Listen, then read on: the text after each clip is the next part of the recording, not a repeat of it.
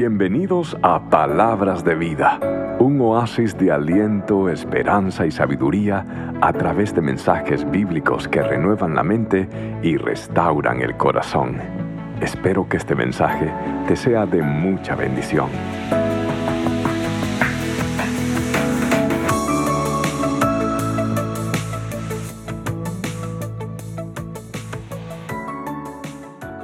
Comenzamos una nueva serie que se llama Signos Vitales. La ciencia médica ha llegado a una conclusión de que hay cuatro factores estándares que pueden registrarse observarse o chequearse para saber si realmente hay salud. Y la primera es la temperatura ah, corporal. Un médico va a chequear si hay temperatura promedio o está muy alta. La segunda es el pulso cardíaco. La tercera es la presión arterial, ah, cómo está y, y por último es la frecuencia respiratoria.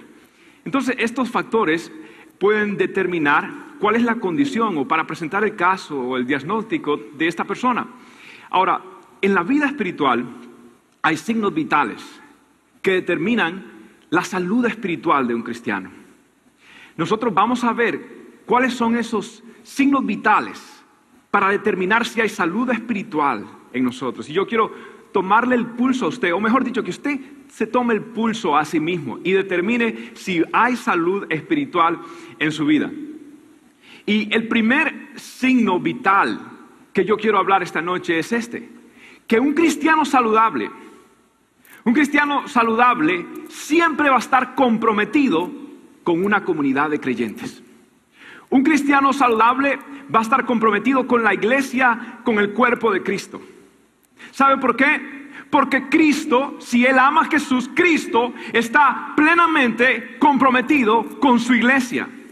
Es más, Efesios capítulo 5, versículo 25, reza de esta forma, que Cristo amó tanto a la iglesia, que se entregó por ella para hacerla santa.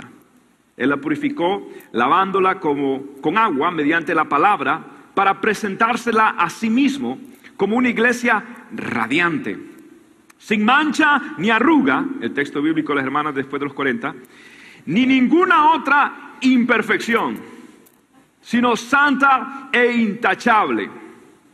Entonces, Cristo tiene un compromiso con la iglesia y su compromiso se vio denotado como con una acción, se sacrificó por amor a su iglesia. Cristo está comprometido con su iglesia. Ahora, si Cristo está comprometido con su iglesia y yo amo a Cristo, ¿cuál es entonces la respuesta natural? Que yo esté comprometido con quién? Con lo que Él está comprometido. Y Él está comprometido con su iglesia.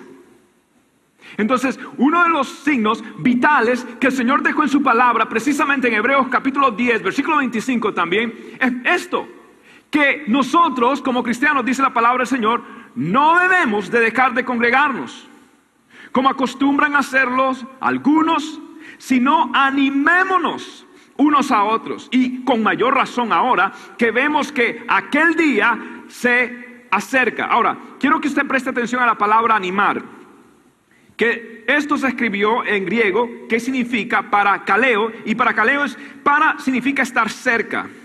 Y caleo es el llamado que tiene una persona. Ok, ¿qué quiero decir con esto?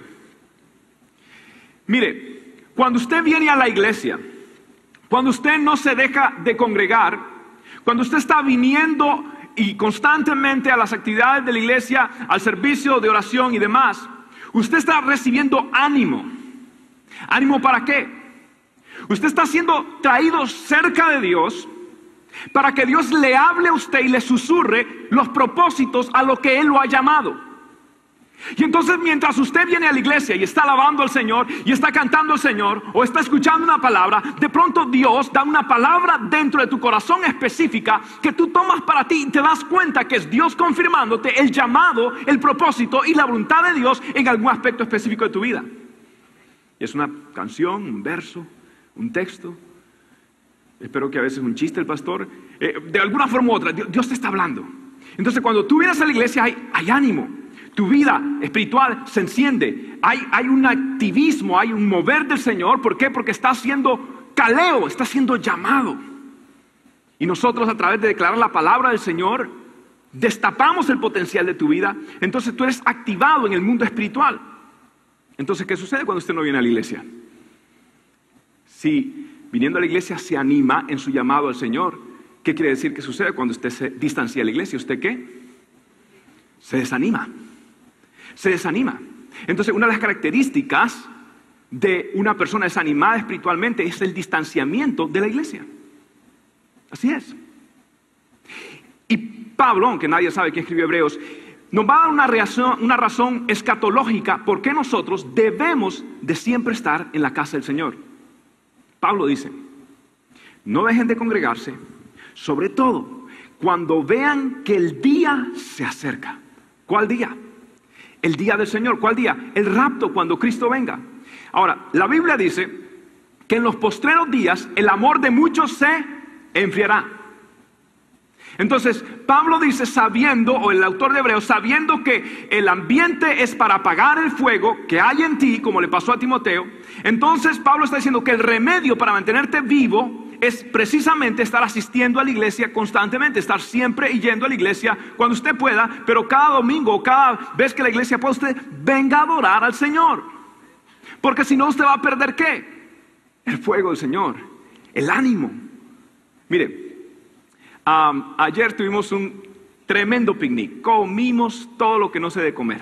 Hot dogs, perros calientes, hamburguesa. Dios mío, espero que usted no se haya pesado hoy, porque no está bien hoy. Ok, y, y algo hicimos nosotros. Nosotros agarramos y trajimos todo el carbón y lo pusimos en la parrilla, en el barbecue, y notamos algo que el carbón cuando está bien caliente no está rojo. ¿Cómo está? Está hasta blanco, se pone como hasta blanco. Pero nosotros agarramos un carbón y este carbón es uno de ellos del barbecue de ayer. Este carbón, ¿qué sucede cuando uno lo saca a ese carbón? Volvió a su estado. Y este, este carbón ahora está frío, está duro. ¿Por qué porque este carbón fue sacado de la parrilla, donde estaban otros carbones. Y el resultado ha sido que, que se ha enfriado, se ha endurecido. Lo mismo pasa cuando los creyentes optan por separarse de la parrillada, del barbecue, de la búsqueda del Señor junto con sus hermanos y se enfrían y en esta noche el mensaje del Señor es carboncito, vuelve a la parrilla porque te quiero en buen cubano en candela. Eso es lo que Dios está diciendo. ¿Ok? Vuelve a la parrilla. Carbón vuelve. ¿Qué me pasa, pastor? Que vuelva, mi hijo. Y Dios está esperando de nosotros. De no, pastor, es que, es que tenía visita. No, pastor, es que de pronto tenía que hacer una vuelta. Y, se le olvidó. Escuche, ya vamos a hablar de esto. No, nada interrumpe mi compromiso y mi ejemplo, aún a mis hijos, de que mi prioridad es ir a la casa del Señor. Para que ellos vean y aprendan en el futuro cuando toque tomar decisiones a ellos. Ahora, Pastor, ¿quién lo dijo? Perdón, ¿lo dijo el pastor esto? ¿O quién lo dijo? Hebreos. Nos da una razón anímica, psicológica, nos da una razón escatológica, teológica. Dios no está diciendo por su propio bien, no es algo que tiene que obligado, sino algo que te quiero dar. Te quiero, quiero, quiero confirmar el caleo, el llamado de Dios en tu vida y necesitas estar escuchando mi palabra, como, como, como Isaías cuando, cuando recibió la palabra, la recibió de donde el altar estaba un, un carbón que encendido. La palabra de Dios fluye, entonces tiene que estar en el fuego del altar de Dios. Ahora, esto es importante, ¿sabe por qué? Porque yo quiero que usted sepa algo, cuatro cosas que la iglesia representa. La iglesia, cuando vienen las personas nuevas y los invito al cafecito del pastor, yo siempre comienzo con esta línea. La iglesia es una familia. Diga conmigo, la iglesia es una familia. Es un familión. Miren lo que dice la palabra del Señor en Efesios 2, versículo 19. Por tanto, ustedes ya no son extraños ni extranjeros, sino conciudadanos de los santos y miembros de la familia de Dios. Diga conmigo, soy miembro de la familia de Dios. La iglesia no es un edificio. La iglesia no es una organización, es un organismo, no es una, guiada por la estructura, sino guiada por el espíritu. No es una religión, no es una relación vibrante con el Señor, no es un edificio al cual usted va, sino una familia a la cual usted pertenece. Es una familia. Ahora, yo sé que todos tenemos diferentes trasfondos y nuestras familias, algunas fueron pues sanas, otras fueron no tan sanas, pero, pero somos familia. Mire, usted no puede escoger su familia, usted puede escoger amigos, sí o no, pero su familia Dios se la dio, así que usted ve a ver cómo haga, pero usted alabe a Dios, esa es su familia, ¿ok? Hasta el resto de la vida, esa es su familia. Ahora, le pregunto, aquí entre nos, ¿su familia es perfecta? Aquí entre nos, ¿su familia es perfecta? Ok, ¿cuántos de ustedes, ahí por allá, pues allá una década atrás, han tenido algún conflicto con algún miembro de su familia?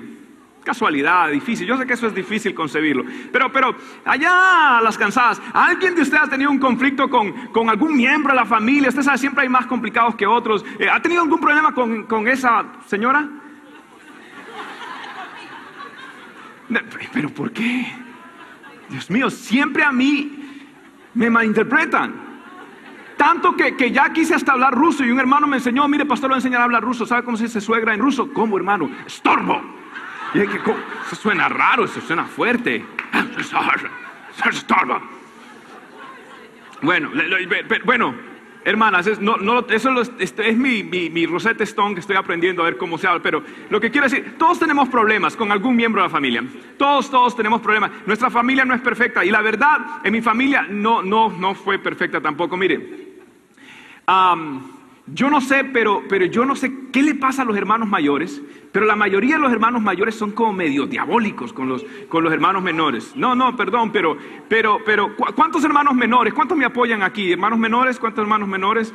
Ah, y, sí o no que algún hermano mayor le hizo la vida un poquito de, de limón? Ah, más o menos, sí. Este, mire, es que no es fácil. Yo me acuerdo, yo, yo, yo crecí en una familia y mi hermano, Dios santo. Mire, en, en, mi familia había uno que medio no creía en Dios, como medio ateo. Pero en mi caso, mi hermano me ayudó a nunca tener problemas con el ateísmo. ¿Sabe por qué? Porque él me, él me convenció a mí que el diablo existía.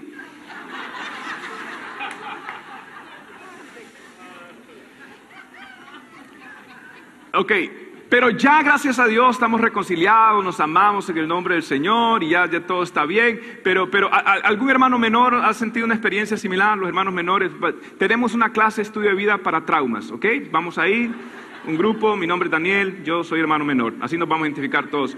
Y los hermanos mayores, bueno, tenemos un ministerio de liberación que estamos abriendo ahora.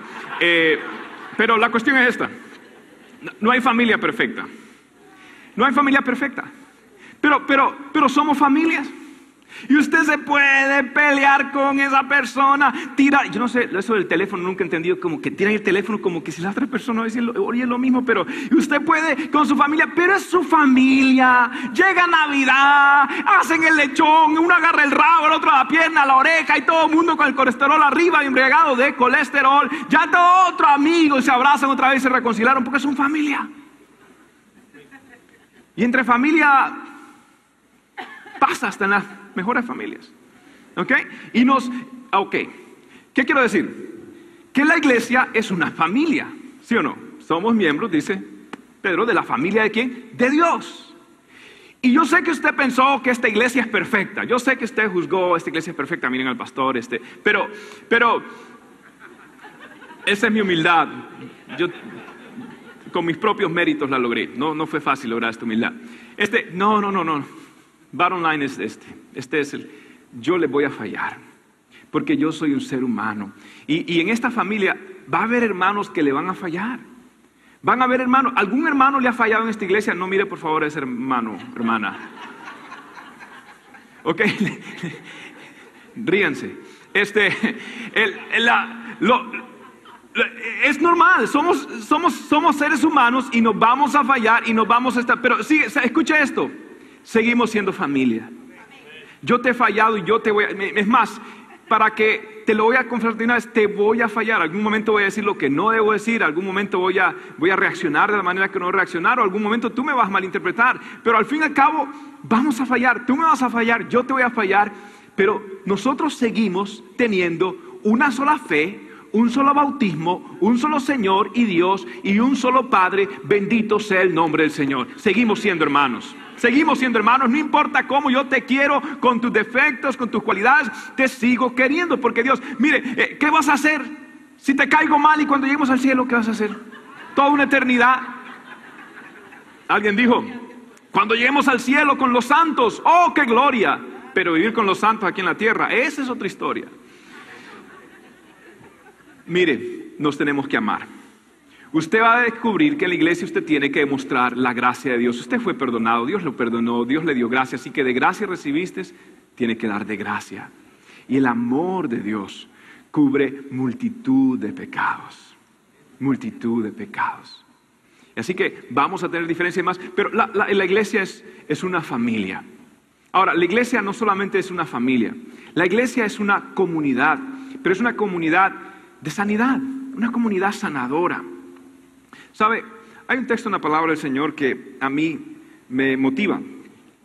Y está en Mateo 18, versículo 20. Ah, no, es más, me salté. Para que vea que no soy perfecto. Me salté al punto 3, pero vamos al punto 2. ¿Ok? Prueba de que soy imperfecto. La iglesia es un lugar donde yo me encuentro con Dios.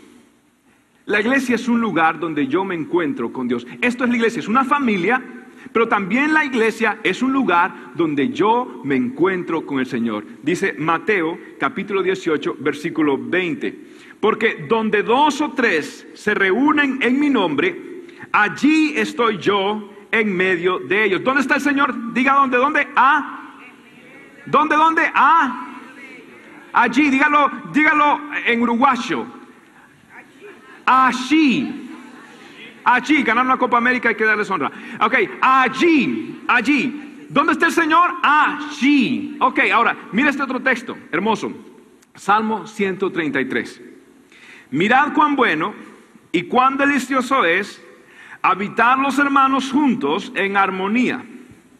Es como el buen óleo sobre la cabeza, el cual desciende sobre la barba, la barba de Aarón y baja hasta el borde de sus vestiduras como el rocío de Hermón que desciende sobre los montes de Sión, porque allí envía Jehová bendición y vida eterna. Esto es tremendo. ¿Dónde envía el Señor la bendición? ¿Dónde? Porque allí, diga conmigo otra vez, allí envía Jehová bendición y vida eterna. Si están dos o tres en mi nombre, dice Jesús, ¿dónde está el Señor? Allí. Ok, allí Quiero que sepa esto. Yo sé que usted puede orar en su casa. Yo sé que usted puede clamar y mis tiempos especiales yo he tenido con el Señor, realmente los tiempos más especiales los he tenido solas con el Señor. Yo sé que yo puedo encontrarme con mi Padre y, hay, un, hay, un, camino, hay una forma que, que ya es familiar entre Él y yo, la forma que me comunico con el Señor. Pero quiero que sepa algo. Hay bendiciones que jamás yo las voy a lograr a menos que yo esté en el allí específico de Dios. Hay bendiciones que están confinadas a recibirlas corporativamente en medio del templo y en medio de la iglesia del Señor. Hay cosas que el Señor, el Espíritu Santo no se en Pentecostés hasta que no estuvieron los 120. No fue un avivamiento individual. Eso gloria a Dios por ese avivamiento individual. No, fue juntos, juntos, juntos. Y si queremos ver un verdadero avivamiento, tiene que ser en unidad y juntos para la gloria del Señor juntos. Y es allí donde envía Jehová bendición y vida eterna. Es allí. Hay bendiciones que tienen coordenadas geográficas. Elías, vete al Carmelo. El otro vete a Oreb, el otro vete. Hay bendiciones que Dios te da específicamente, es allí. Y la pregunta es si eres nuevo en esta iglesia, Señor, ¿es este el allí tuyo para mí? ¿Es este el lugar? Porque no lo sé, tú no lo sabes, yo no lo sé. Pues pídele al Señor. Pero tú tienes que estar en un lugar donde puedas recibir bendiciones, no solamente en tu vida, y eso es lo que sucede. Llega un tiempo a veces que uno está en iglesia, donde está recibiendo y uno dice, Señor, te busco, y tú me hablas, leo tu palabra, tú me ministras, pero es que necesito esa bendición también que caiga por, sobre toda la iglesia. Dios, ¿es este lugar? Entonces uno empieza a cuestionar. Pero tú tienes que tener un lugar donde junto con tus hermanos puedas tomar las manos, orar, clamar, buscar el rostro de Dios y la presencia del Señor se va a derramar. Entonces allí entonces es importante la vida espiritual de los líderes, porque la bendición del Salmo 133 primero cae sobre las cabezas sacerdotales arónicas o levitas. Cae sobre su cabeza, sobre su barba y hasta el borde de su manto y todo el cuerpo de Cristo recibe bendición. Y entonces es necesario que esos levitas estén en una condición delante de Dios para recibir esa bendición, ese avivamiento corporativo que tanto necesitamos. Entonces, hay lugares hay lugares el allí de Dios. Dios, yo quiero estar en el allí específico del Señor. Yo quiero estar donde está tu bendición. Yo quiero estar en ese allí, Dios, en tu presencia, Señor. Yo, yo necesito ese, yo necesito poder llegar a un lugar donde yo pueda adorar a Cristo y su presencia derramar, que Dios me hable, que Dios me sacude, que Dios rompe, que no siempre que me hablen bien bonito y que me tengan consentido, no, que me digan la verdad de vez en cuando, pero yo necesito estar en el allí de Dios, en la presencia del Señor. Pero muchos de nosotros hemos dejado el allí y nos hemos ido allá. Y yo el domingo, porque no fue, no, es que tuve visita, pastor. Ah, y déjame decirte algo. Una cosa es perderse, alguna de ustedes han perdido de pronto que le invitaron, que una familia se reunió y, de pronto había comida y, usted no pudo llegar por algún motivo y de pronto le, cuentan, ¿cómo estuvo la comida? No, mi mamá hizo una comida, pero esa comida estaba sabrosa. ¿Y, qué hizo? No, eso estuvo tremendo. Wow, y uno dice, ay, me lo perdí. O algunas veces de ustedes están de pronto queriendo ver cuando estaba el mundial, viendo un partido del mundial y de pronto no pudo. Hace poco estaba viendo el partido del Barcelona que fui, aleluya, este, fui a ver el partido del Barcelona y, de pronto eh, mi hijito estaba queriendo, no sé, hacer algo en su y perdió y no vio el gol de David Villa. Ay, Dios santo, se perdió. Y alguna vez usted se ha perdido algo que usted ha querido y se ha perdido. Duele, pero déjeme decirle algo. Una cosa es perder algo así, una comida, un partido, un evento, lo que sea. Pero una cosa es perder los momentos de las manifestaciones del Señor en un lugar específico que nunca, escucha esto, cada unción es específica para un momento específico y nunca volverán. Porque Dios nunca repite milagros. Y los milagros son únicos en el momento. Y si tú lo perdiste, bye bye.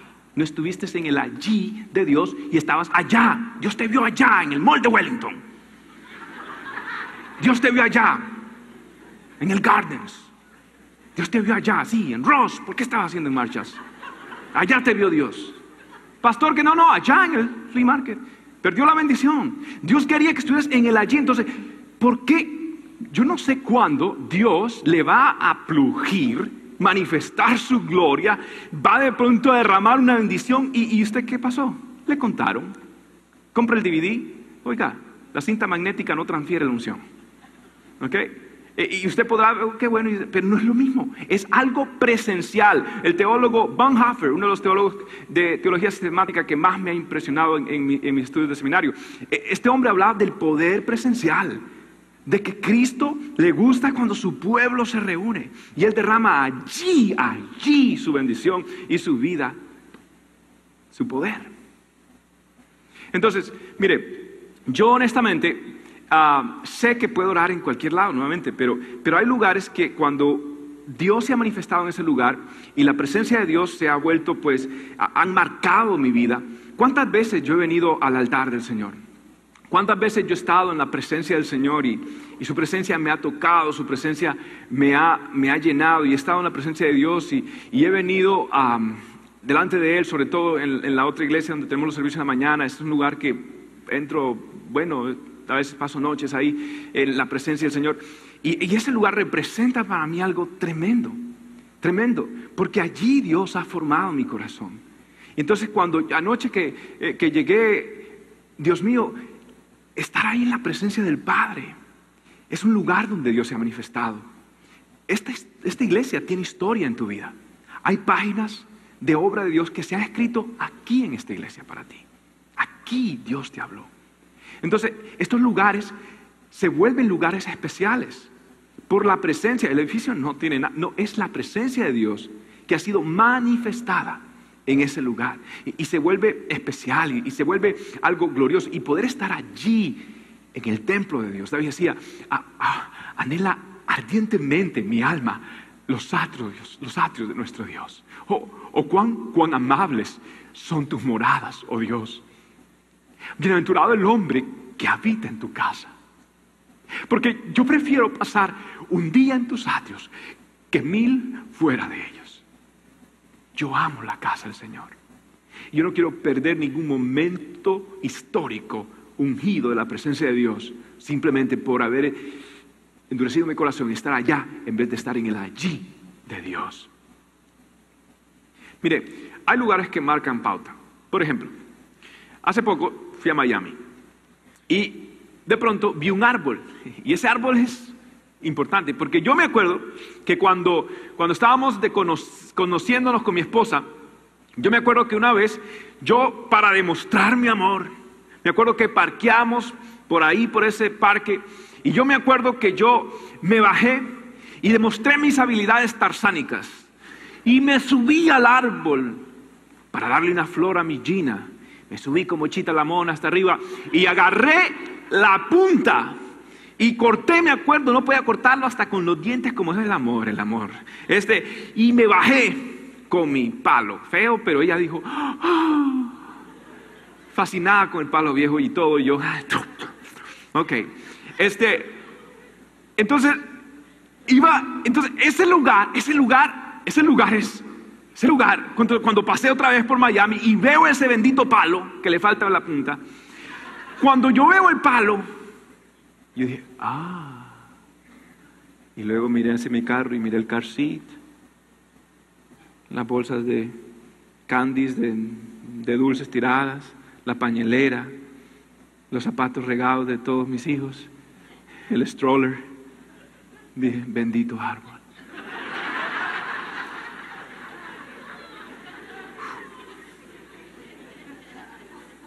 Casi empiezo a hacer un, una invocación ahí. Este, la cuestión es de que ese árbol de Miami, muchacho, representa para mí mucho.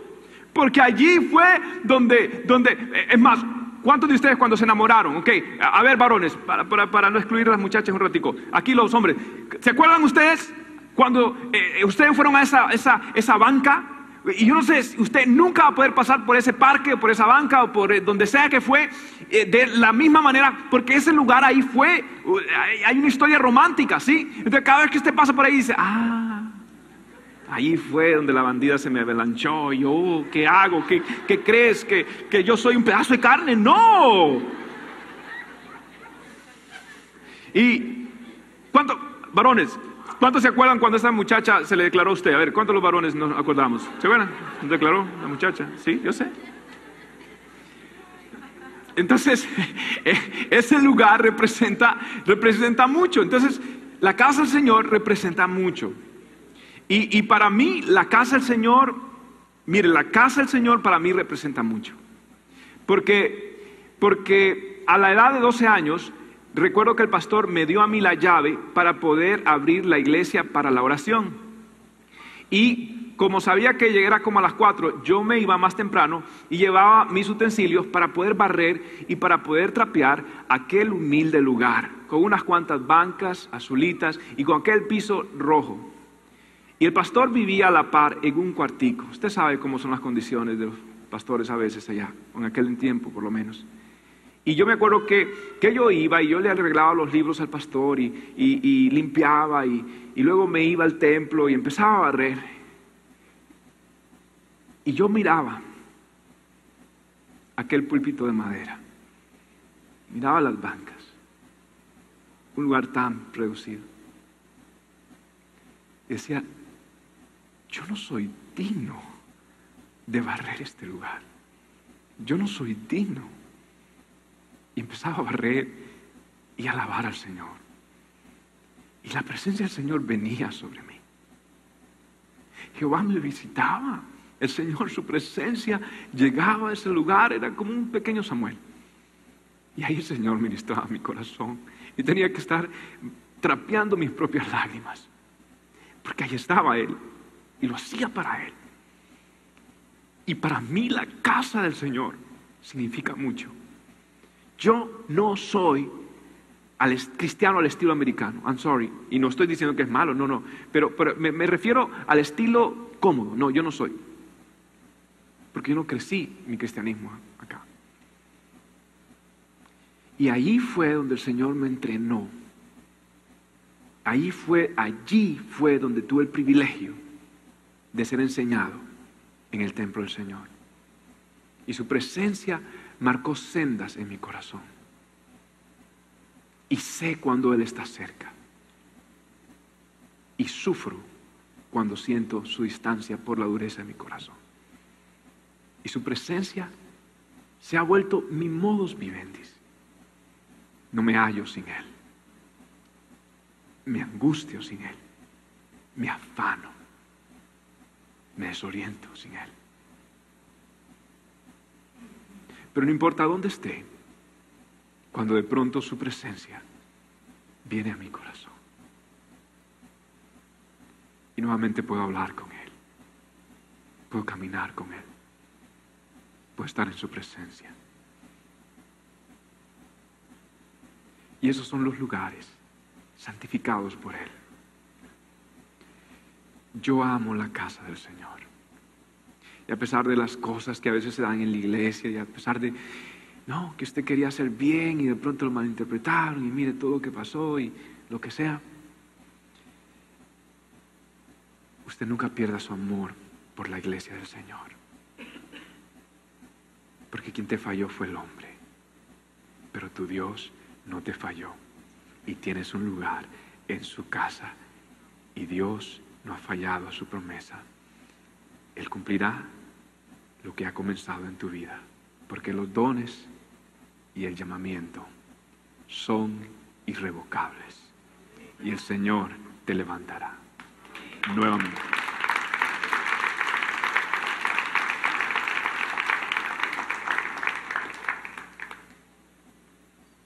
La iglesia es una comunidad sanadora.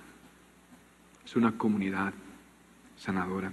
Galatas 6.1 dice, hermanos, si alguien es sorprendido en pecado, ustedes que son espirituales, deben, deben restaurarlo con una actitud humilde. 1 Pedro 3.8 dice, en fin, vivan en armonía los unos con los otros, compartan las penas y las alegrías. Practiquen el amor fraternal. Sean compasivos. Sean humildes.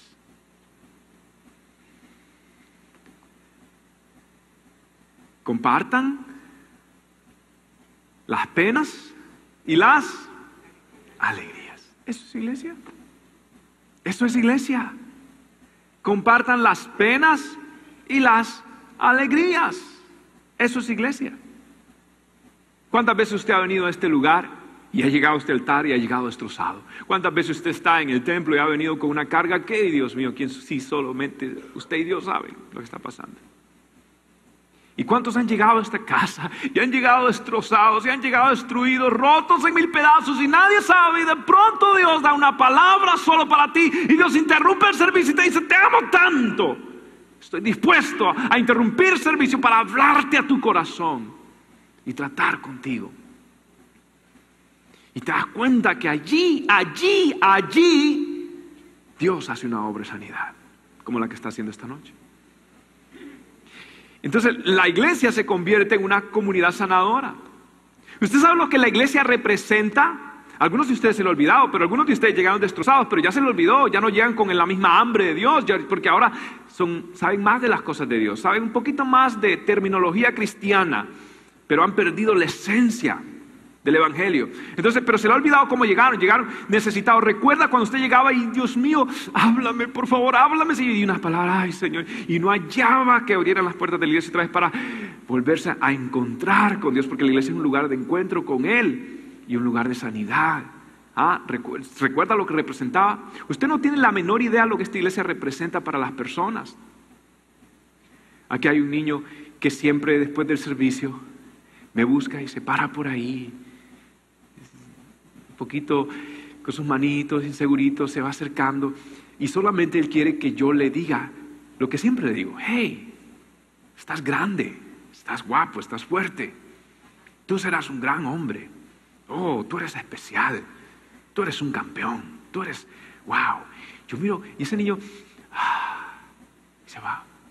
Y, estando, estando en, el, eh, recientemente en el picnic, la madre me decía, es que, es que su hermano mayor ya no está y su papá pues no, no, creció con él y no tenemos tíos, ni primas, ni nada. Él está solo, él vive muy solo, es un niño de 10 años y vive muy solo y usted no sabe lo que representa para él cada vez que usted le puede decir esas palabras. Para ese niño, esta iglesia representa mucho. Para, para no puedo decir casos específicos, pero para las personas que han venido y la mujer que llegó literalmente golpeada, esta iglesia representó mucho en ese momento y sigue representando ahora que Dios ha sanado su vida. Representa, y yo sé que ustedes a veces están en desacuerdo conmigo, pero tenga cuidado, porque hay una obra de Dios que usted ni la menor idea se está dando cuenta que está sucediendo. No podemos publicarlo con trompeta, ese no es el Evangelio. Pero esta iglesia representa mucho para muchas personas. Quizás no para todos, que algunos ya están súper espirituales, pero, pero para estos que están llegando, para los tiernos, representa mucho. Tengan cuidado con las palabras de su boca, de verdad. Y no que yo, eh, delante de Dios, de verdad. Porque representa para esas personas mucho. Como representó para, para esta hermana que ustedes van a ver ahora. Esta hermana llegó a una iglesia eh, bien, una situación difícil. Y la iglesia representó mucho para Cora. Vea usted esta historia. Mi nombre es Cora Martínez y nací y crecí en una familia cristiana. Acepté a Cristo como mi Salvador cuando tenía nueve años, pero a los 16 decidí dejar la iglesia porque lo encontraba un lugar muy aburrido en realidad yo solo quería ser una muchacha normal de mi edad. Quería bailar, quería ir a discotecas Así que me alejé completamente de Cristo.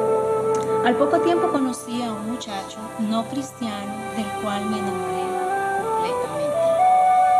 A los dos años y medio ya estábamos casados.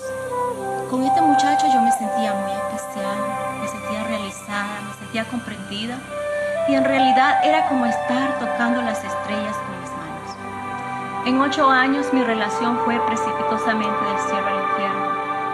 Lo que un día había sido una relación bonita se convirtió en una relación tormentosa. El alcoholismo, el abuso verbal, emocional y la violencia doméstica invadieron mi hogar. Empecé a sentirme muy mal porque mi esposo me llamaba por nombres, me criticaba constantemente, me amenazaba, me decía que me iba a dejar, que yo no valía la pena como mujer, incluso me comparaba con otras mujeres y eso para mí era muy duro. Y lo que un día había sido un amor hermoso comenzó a diluirse en mi corazón. De esa relación solo estaba quedando el recuerdo bonito de nuestros primeros años de matrimonio y una hija preciosa. Me sentía humillada, me sentía triste, yo lloraba y no sabía cómo solucionar las cosas. Así que en ese momento yo no sabía cómo llegar a él y pedirle que por favor cambiara. De pronto surgió la solución perfecta. Mi esposo decidió viajar a los Estados Unidos y eso hizo que en mi corazón se albergara una esperanza. Yo me quedaba con mi hija, eh, un trabajo, una carrera y con mi familia. Así que aunque habíamos acordado que pronto nos veríamos, en mi corazón muy adentro yo sabía que ese era el final. Pero todos los días empecé a escuchar de mi hija, que en ese tiempo tenía solo cinco añitos. Mamá, ¿cuándo voy a ver a mi papá? Mamá, ¿cuándo viene mi papá a casa? Y esta pregunta que sonaba tan inocente empezó a calar mi corazón y en mi mente. Y yo empecé a pensar, "Mm, no puedo ser tan egoísta porque la niña va a crecer sin su papá. Así que decidí dejar todo y vine a la Florida con mi hijita, albergando una, la esperanza de una nueva vida, una nueva oportunidad. Y así comenzó nuestra vida en Estados Unidos. Los primeros tres años fueron hermosos. Llegó nuestro hijo, yo me volví a enamorar de él. Eh, la relación iba marchando bien. Pero de pronto otra vez estaba allí el alcohol, la violencia, los insultos, eh, la manipulación emocional. Y yo sabía que esta situación no había sido curada por los síntomas. Cuando yo sabía que él estaba tomando, me temblaba el estómago. Y cuando lo escuchaba llegar y poner esa llave dentro del cerrojo de la puerta, yo quería vomitar. Fue muy difícil para mí porque eh, los insultos volvieron, las críticas, las amenazas, el, el constante constantemente decirme que me iba a dejar y yo aquí sola en este país sin familia fue para mí muy duro. Los escándalos comenzaron a ir uno tras otro, al punto que la policía llegaba a la casa y se lo tuvieron que llevar y la corte le mandó consejería familiar. Y para empeorar la situación, comenzaron a llegar los golpes en lugares no tan visibles. Eh, fue muy difícil. Mi iglesia no sabía, estábamos yendo a la iglesia como familia y en la iglesia no sabía nada de lo que estaba pasando dentro de las cuatro paredes de mi casa porque a mí me daba vergüenza decirlo. Fue muy difícil. Ya uno de mis hijos estaba presentando síntomas de estrés emocional y las cosas estaban yendo de mal en peor. Uh, había momentos en que yo lloraba todo el tiempo, eh, me sentía atribulada, me sentía muy humillada, eh, no sabía dónde ir en realidad. Eh, había un dolor en mi corazón y no sabía cómo expresarlo. Tenía que tomar a mis hijitos y salir de la casa y no regresar hasta en la noche con la esperanza de encontrarlo dormido. Todo fue muy hasta que una noche que estaba con mis niños fuera, me pidieron que no fuera a la casa, que no llegara a la casa por razones de seguridad. Supuestamente ese día se acababa todo. Eso era lo que habían escuchado algunas personas decir y ellos estaban muy preocupados, la gente de la iglesia principalmente porque ya se habían enterado y estaban orando y pidiendo guía al Señor para poder ayudarnos con este caso. Esta situación prendió una gran alarma en la iglesia. Eh, mi iglesia nunca había escuchado de, un caso como, como el nuestro y de mi parte sentí mi corazón estallar en mil pedazos. Fue muy difícil, miraba a mis hijos y yo no podía entender cómo una persona podía llegar a tener una intención de esa naturaleza con la carne de su carne. Y mm, recuerdo que esa noche caí rendida a los pies de Cristo. Le dije, Señor, sácanos de este pozo, sácanos de este hueco donde hemos caído porque yo siento que no puedo más. Ayúdanos a salir de todo esto. Solo tú puedes, solo tú, Señor, con tu amor y tu misericordia, puedes extender tu mano hasta el lugar donde estamos y sacarnos. Entonces Cristo extendió su brazo de misericordia y nos alcanzó. Los líderes de la iglesia entendieron que debían protegernos física, emocional y espiritualmente. De pronto empezamos a ver un batallón de ángeles alrededor nuestro.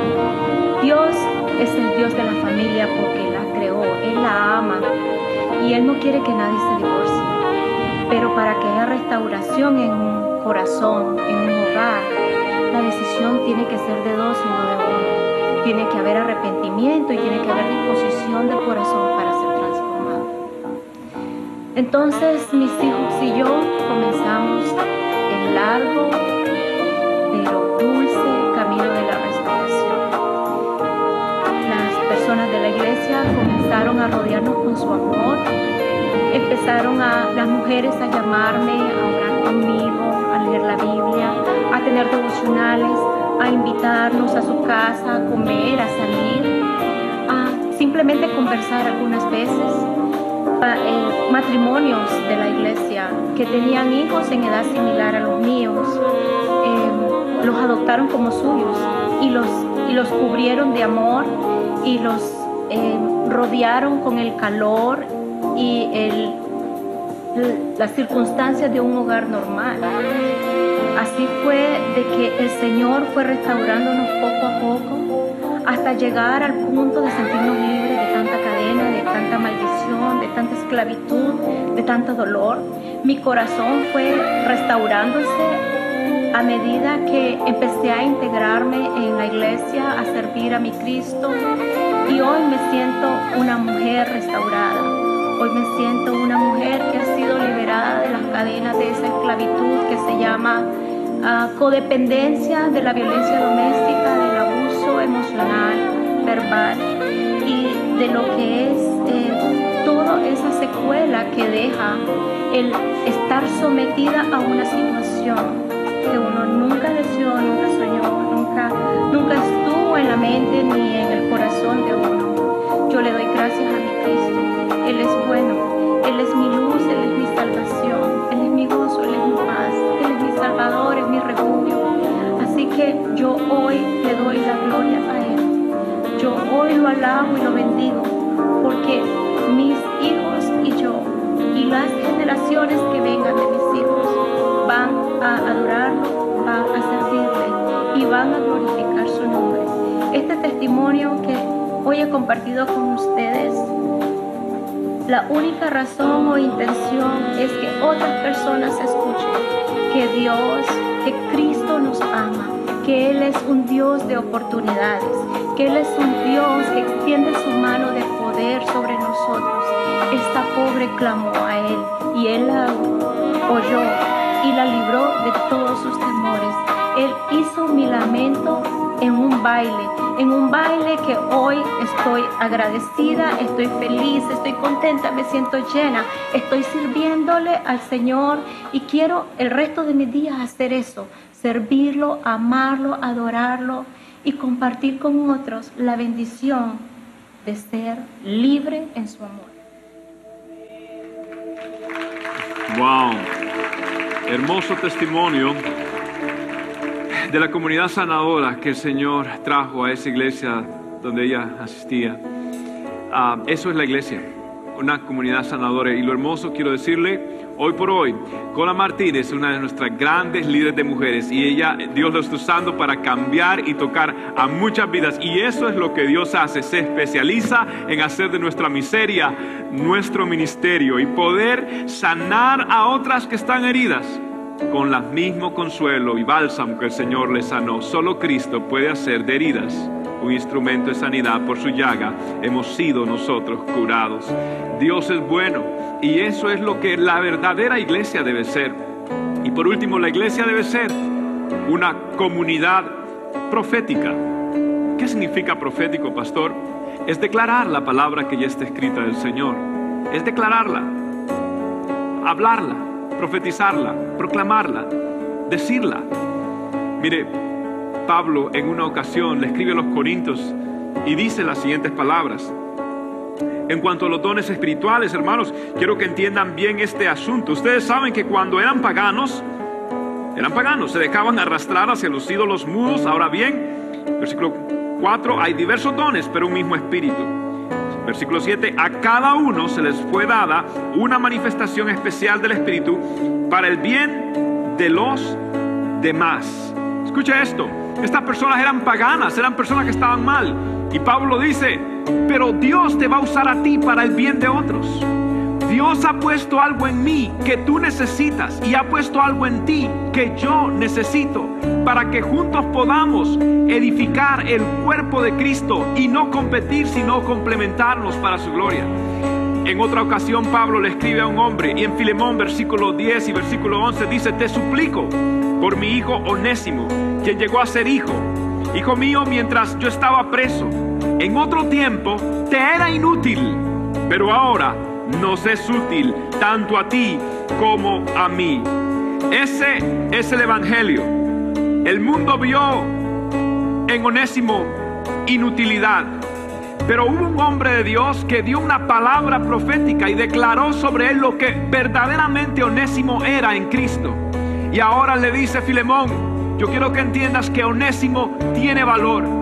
Y no importa cómo otra gente lo haya denigrado, no importa cuánto lo hayan calumniado, yo veo en él, a pesar de sus errores, veo potencial. Y eso es lo que hace una voz profética. Una voz profética agarra la palabra ya escrita del Señor y la declara sobre una persona. Y esto se convierte como un destapador que suelta el potencial de lo que verdaderamente una persona es. Y la iglesia ha sido llamada a declarar proféticamente lo que las personas son en Cristo Jesús, para que cuando la gente diga, ¿cómo puede ser que esa persona que era inútil ahora es útil? ¿Cómo puede ser que ese promiscuo ahora hable de santidad? ¿Cómo puede ser que ese matrimonio que estaba hecho en pedazos ahora Dios lo está usando para su gloria, para sanar a otros? ¿Cómo puede ser? Y usted podrá decir, porque lo vil y lo menospreciado del mundo escogió Dios para avergonzar a los sabios, a los que se cree fuerte, a fin de la excelencia y el poder sea de Dios y no de nosotros. Y a Él la gloria y a Él la honra. A pesar de mí, Dios me ha levantado. Y en esta noche yo quiero hablar y profetizar sobre ti. Tú eres lo que Dios dice que tú eres. Y Dios agarrará tus miserias y Dios hará un ministerio. Y Dios tomará tu pasado y todas tus pruebas se convertirán en un testimonio para la gloria de Dios. Y es hora de que la iglesia se levante con la palabra y profetice y declare, yo soy lo que Él dice que soy. Yo tengo lo que Él dice que tengo. Diga el débil, fuerte soy. Diga el pobre, soy. Diga el enfermo, sano soy. Por la gracia y por la honra de Jesucristo de Nazaret que me amó, aún siendo pecador, me dio su gloria, me dio su testimonio.